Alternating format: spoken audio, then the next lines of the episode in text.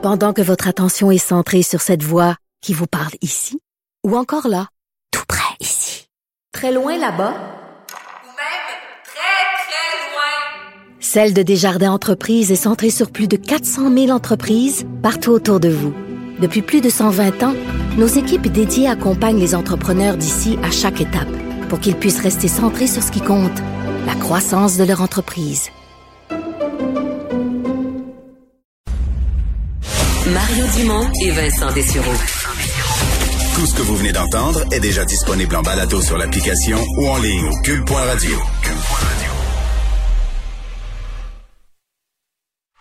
On rejoint Mario Dumont maintenant dans ton- son studio de Cube. Mario, on se demandait ce qui arrivait de l'enquête mâchurée sur euh, le financement du Parti libéral du Québec. On peut dire que ce qu'on apprend aujourd'hui est franchement troublant. Ouais. Je pense qu'on n'attend plus grand-chose de cette enquête-là là, après tant, tant d'années. Euh, oui, ce qu'on apprend euh, peut-être amène une partie d'éclairage. En même temps, il, faut rester prudent. C'est la déclaration de deux policiers, mais qui sont eux-mêmes enquêtés pour d'autres choses.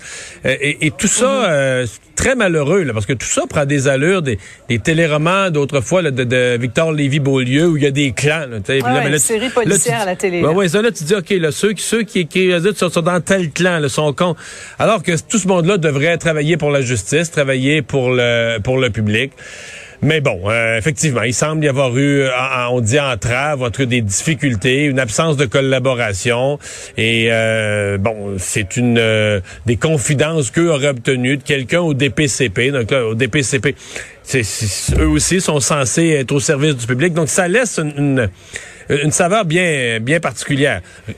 On sait quand même, c'est une enquête qui aura duré des années, qui aura coûté une fortune là, en temps, en temps supplémentaire, puis mettez-en. Et encore aujourd'hui, euh, bon, à un certain point, on, certains pensaient peut-être qu'il allait avoir arrestation de Jean Charest. Moi, j'ai jamais cru à ça. J'ai jamais pensé que c'est une preuve difficile pour arrêter un premier ministre ou un ex-premier ministre. C'est une preuve difficile à faire. J'ai jamais senti qu'on avait les éléments. Par contre, euh, sur l'ensemble de l'enquête, c'est quand même spécial qu'il n'y a personne, personne, personne, qu'il n'y a pas une seule arrestation, pas une seule personne contre qui on aura porté des accusations. Donc, euh, ça, c'est- donc c'est un, un dossier qui s'améliore pas au fur et à mesure qu'on en apprend. Ouais. Mario, on va parler du, des ratés du passeport vaccinal. Le, le code QR facilement euh, piraté. Le gouvernement qui minimise la situation. On a entendu le ministre euh, Éric Kerr aujourd'hui, là, mais au final, c'est rien pour donner confiance là, à un moment où bien des gens s'inquiètent pour leur, leur vie privée, leurs données personnelles. Ça paraît mal, il y a pas de doute. Et euh, quand on écoute les propos là, très tonitruants du ministre Kerr, on dit aujourd'hui, ben voyons. En même temps, sincèrement, il, faut faire attention pour faire peur au monde. Il n'y a pas eu piratage informatique. Ça, c'est très important de le dire. Un piratage ou une faille informatique, c'est que des, des hackers, des pirates rentrent dans le système, volent les données. Là, ils sont rentrés par la porte d'en avant. là. Ils ont fait un exercice. Ils ont dit, OK, François Legault, euh, bon, date de la première vaccination, on l'a passé à la TV, on l'a laissé la date, on l'a rentré. Euh, quel vaccin il a reçu? Il l'a dit à la TV, on le sait, on l'a rentré. Euh, tu sais, euh, donc, on a vraiment reconstitué. Puis notre numéro d'assurance maladie, ben, il est pas dur à reconstituer. Là. François Legault, là, c'est L-E-G-F, les trois premières lettres du, nom- du nom, la première lettre du prénom. Il y a juste les deux derniers chiffres là, qui diffèrent, là, qui sont, qui sont imprévisibles. Et là, ils en ont essayé plusieurs. Donc, c'est... c'est- assez facile. Donc, ce que ça nous dit, c'est que l'obtention ou la recherche, surtout pour des personnalités publiques qui ont diffusé leur, leur premier vaccin, j'en Ouais. suis un, là, euh, c'est assez facile à faire. De l'autre côté, Éric Kerr nous dit, oui, mais on fait quoi avec ça? là? On vole ça? On peut même pas aller au restaurant, là, parce qu'il faut avoir une... Si vous arrivez avec la- la- le passeport vaccinal de François Legault, ben, vous devez aussi prend avoir une pièce... d'identité. Ben oui, avoir une pièce d'identité avec photo disant que vous êtes François Legault. Ça, ça risque d'être plus compliqué. Euh, Il n'y a pas d'information bancaire. On peut pas vider le compte de banque avec ça. Puis de l'autre côté, on dit si on met double ou triple mot de passe très compliqué, ben là, monsieur, madame, tout le monde ne se retrouvera plus puis sera plus capable d'utiliser le passeport Ouais. vaccinal. Donc, c'est complexe euh, pour le gouvernement. Mais moi, je suis pas sincèrement, j'ai vu ça un matin, ça m'a inquiété. Puis après, euh, après toute une journée à regarder ça, je dis ça paraît mal. Le gouvernement a un devoir de rassurer encore, doit fournir d'autres. Mais c'est pas si grave que ça, tu sais, à la fin.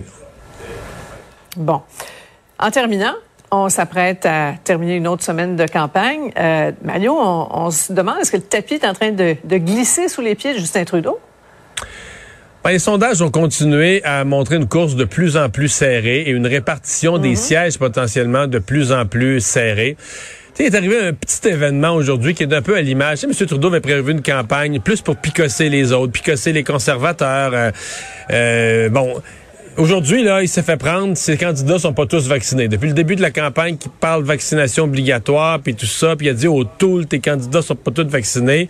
Là, depuis 48 heures, il y avait des journalistes, surtout en Ontario, qui, qui grattaient pour savoir, ouais, mais lui, est-ce que vraiment ces candidats sont tous vaccinés? Finalement, les candidats libéraux ne sont pas tous non plus c'est pas infiniment grave, mais c'est un peu à l'image de M. Trudeau que c'est, ces petites attaques, euh, ils reviennent sur le nez, plutôt de faire une vraie campagne avec du contenu, sa vision pour le Canada. C'est lui qui l'a déclenché. Il devrait avoir un plan de campagne avec plus de positifs. Et, c'est donc je trouve que cette petite anecdote-là est à l'image de ce que M. Trudeau doit redresser de sa campagne, parce que Erin O'Toole n'a pas fait d'immenses choses. Il a juste fait lui, il fait son plan de campagne, ses annonces, mais ça s'est resserré considérablement. Merci beaucoup, Mario. Bonne fin de semaine. Au revoir.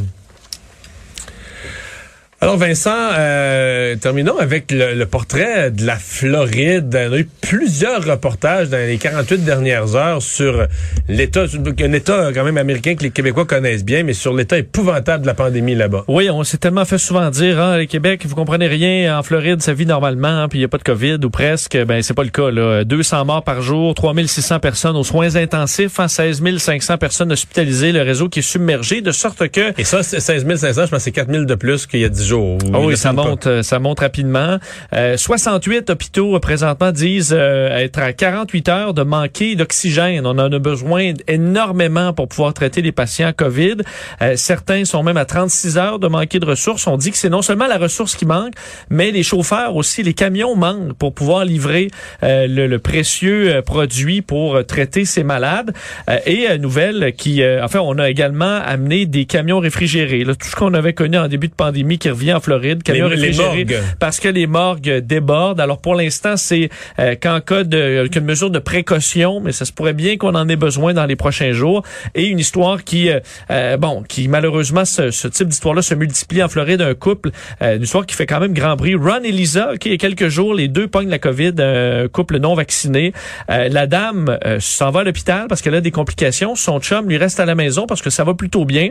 Elle va être hospitalisée pendant quelques jours, revient à la maison deux jours plus tard pour retrouver son mari mort euh, de la COVID à la maison.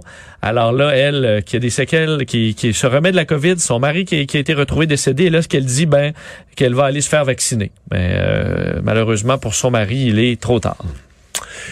Merci Vincent, merci à vous d'avoir été là. Je vous souhaite une très belle fin de semaine. On se retrouve lundi. C'est Sophie Durocher qui s'en vient.